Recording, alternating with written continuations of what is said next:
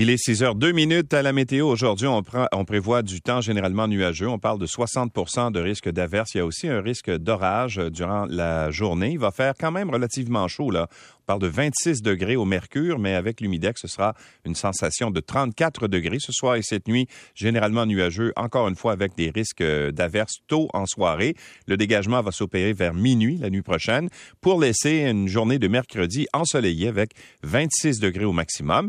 Jeudi, on parle de 60 de risque d'averse, il fera 27. Et pour vendredi, des nuages avec 26 degrés. Pour la fin de semaine, on parle alternance euh, soleil-nuage. Ce sera plutôt gris, là, je dirais, au cours de la fin de semaine, peut-être à l'exception de samedi où on aurait euh, du temps aussi avec du soleil, mais euh, quelques nuages. Et dimanche, de la pluie, possibilité d'averse à 60 et 27 degrés. Il fait 23 en ce moment à Montréal. Bon, regardons ce qu'il y a dans les différents quotidiens. Un article euh, intéressant ce matin dans le, Globe and Mail sur cette fameuse histoire d'agression sexuelle de joueurs de l'équipe euh, canadienne junior en 2018 euh, à London.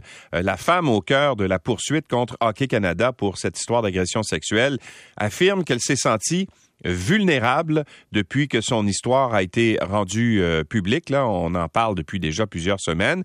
Et en entrevue avec le Globe and Mail, la dame en question qui s'appelle EM, évidemment, on a euh, cacher son, son, identité complète. Là, euh, euh, elle affirme qu'elle ne voulait pas attirer l'attention sur elle, mais simplement que ses agresseurs soient tenus responsables de leurs actes. C'est ce qu'on peut lire dans ce long article qui est en une du journal Globe and Mail ce matin. Et l'avocat de la dame en question, qui s'appelle Rob Talek, dénonce la désinformation, notamment par Hockey Canada qui a laissé entendre qu'elle ne collaborait, pas avec la police. Or, c'est faux, selon lui.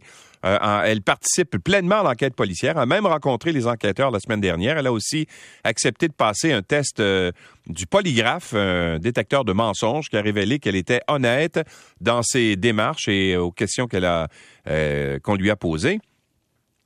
Et bien qu'elle ne puisse pas nécessairement parler des faits parce qu'il y a une entente de confidentialité liée euh, à l'entente qu'elle a conclue avec Hockey Canada, quand même, il y a des, euh, éléments de son, euh, de son témoignage qui sont accessibles dans les documents qui, dans l'acte d'accusation qui a été présenté devant le tribunal. Alors, elle y raconte ce qui s'est passé dans la nuit du 18 juin 2018, alors qu'elle s'est rendue dans un bar de London, en Ontario. Elle y a rencontré ce soir-là un joueur de l'équipe canadienne junior et ses coéquipiers qui, euh, précédemment, avaient participé au gala de Hockey Canada.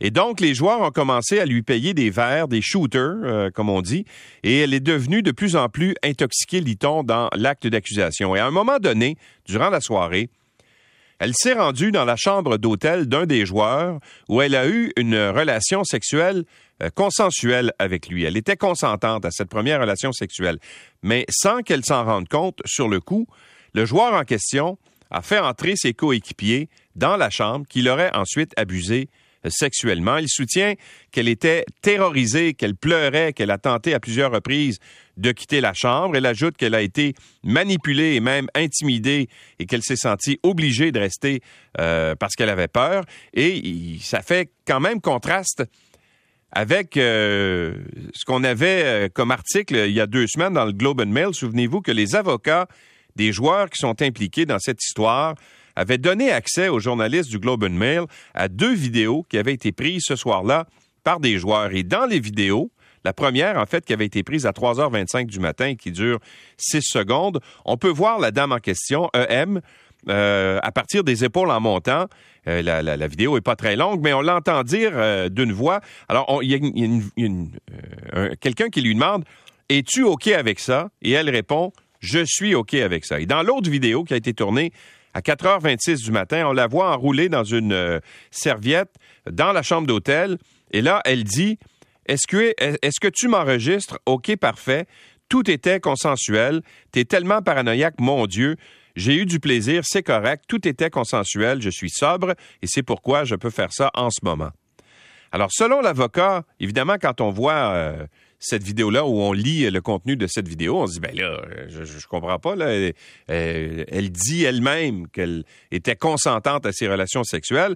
Or, selon l'avocat de EM, la diffusion de ces vidéos peut aussi être vu comme une euh, tentative euh, de, la décrédibiliser. C'est pourquoi il a voulu passer justement ce fameux test polygraphique.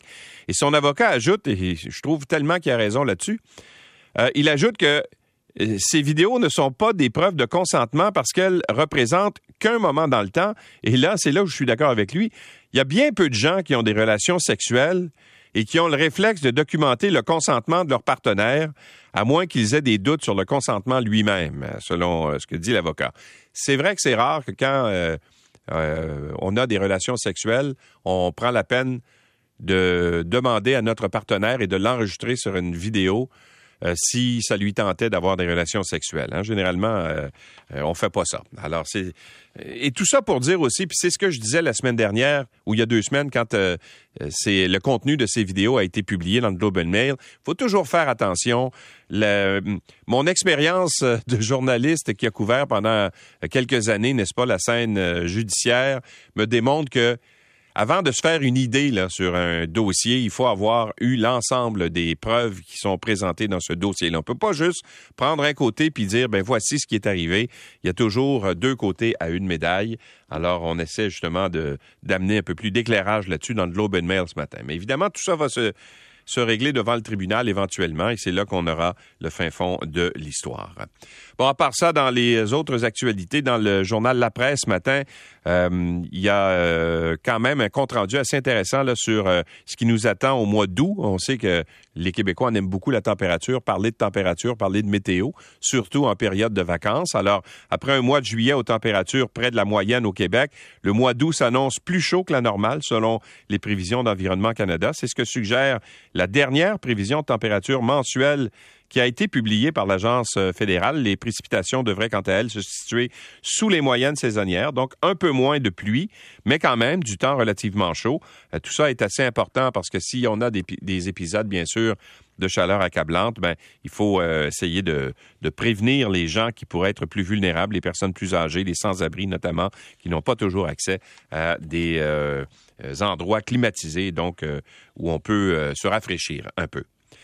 Bon, hier, c'est quand même une nouvelle assez importante qui est, tombée. Le chef d'Al-Qaïda, l'Égyptien Eman al-Zawahiri, a été tué dans la nuit de samedi à dimanche en Afghanistan par une frappe de drone américain. C'est ce qu'a annoncé hier le président Joe Biden.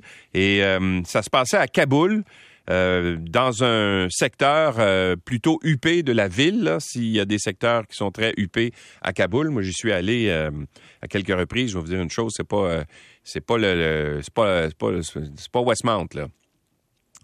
Et donc, euh, Kaboul, dimanche, un drone américain survolait la capitale afghane et euh, Ayman al-Zawahiri euh, se tenait sur un balcon de sa maison et sur décision de Joe Biden, il y a deux missiles qui ont été tirés à partir d'un drone. Le chef d'Al-Qaïda est mort. Et là, ce qui se passe, c'est que la grande interrogation là-dedans, c'est quel type de missile a-t-on utilisé? Parce que Selon ce qui a été constaté sur le terrain, autour de la maison où vivaient également sa femme, sa fille et ses petits-enfants, parce que Al-Zawahiri euh, avait 72 ans, ben, les traces d'une frappe sont minimes. Il n'y a aucune explosion qui semble être survenue. Aucune autre victime, d'ailleurs, non plus n'est connue.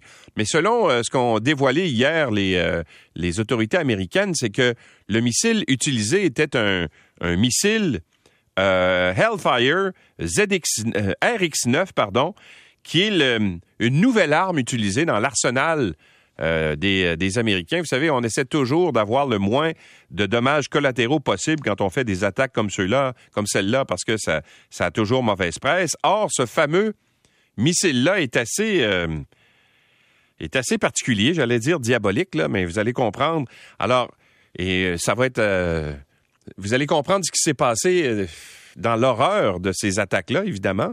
Alors, le missile est lâché à partir d'un drone.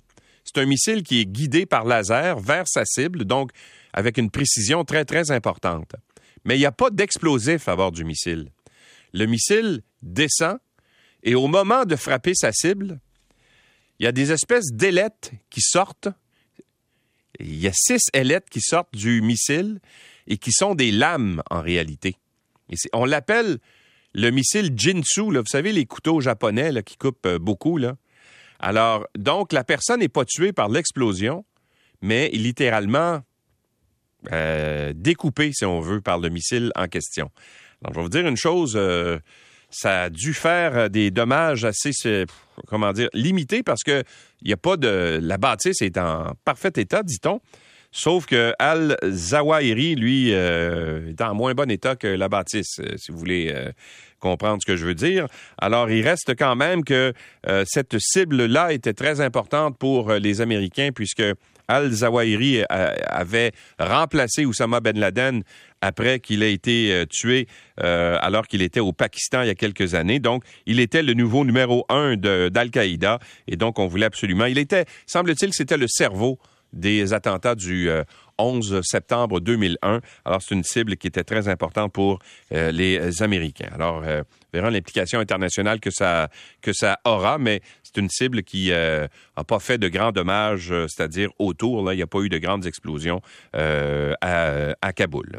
Et toujours à l'international, il y a un premier chargement de céréales qui a pu quitter Odessa. C'est ce qu'on lit dans un article de l'agence France Presse ce matin. La reprise des exportations de céréales a d'ailleurs été saluée unanimement. On sait que ces céréales qui sont produites en Ukraine euh, sont envoyés euh, dans des pays d'Afrique où il y a des, des, famines actuellement et 16 autres bateaux chargés de céréales attendent leur tour pour quitter le port d'Odessa.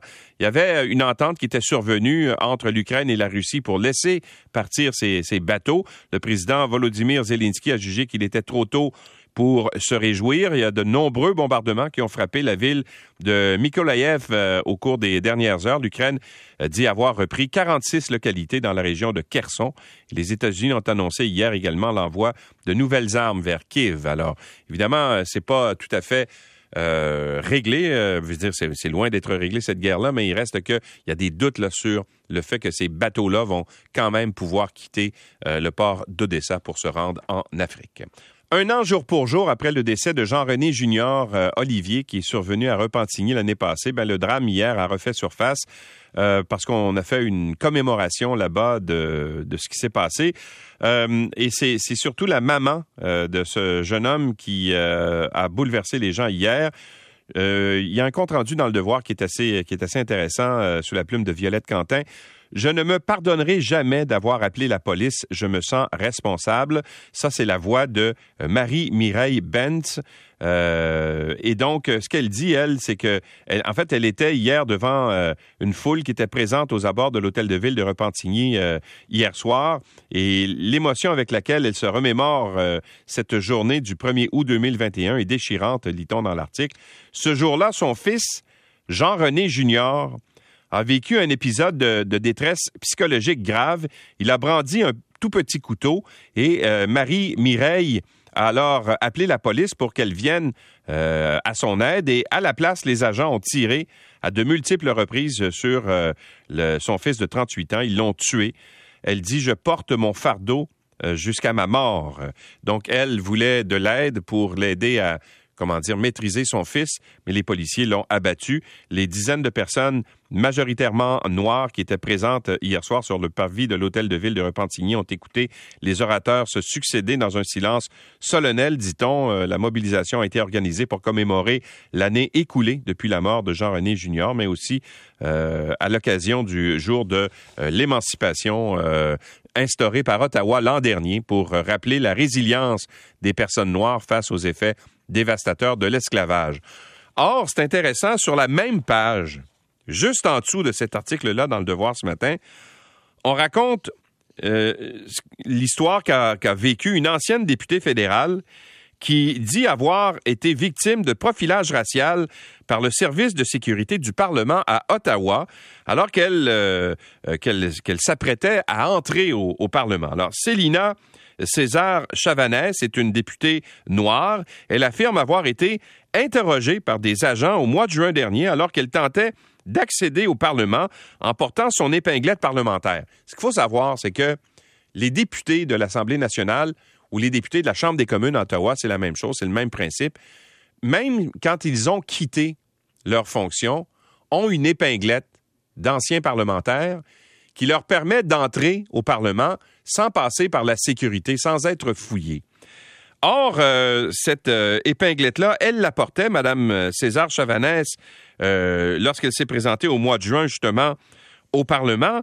Mais les services de sécurité du Parlement lui ont quand même demandé où elle avait obtenu cette broche-là et ont essayé d'effectuer une fouille sur elle. Donc, elle dit que parce qu'elle était noire, les responsables de la sécurité ont mis en doute le fait qu'elle avait bel et bien obtenu euh, cette euh, épinglette-là parce qu'elle avait été euh, députée. Elle a été députée, Madame César Chavanès, jusqu'en 2015.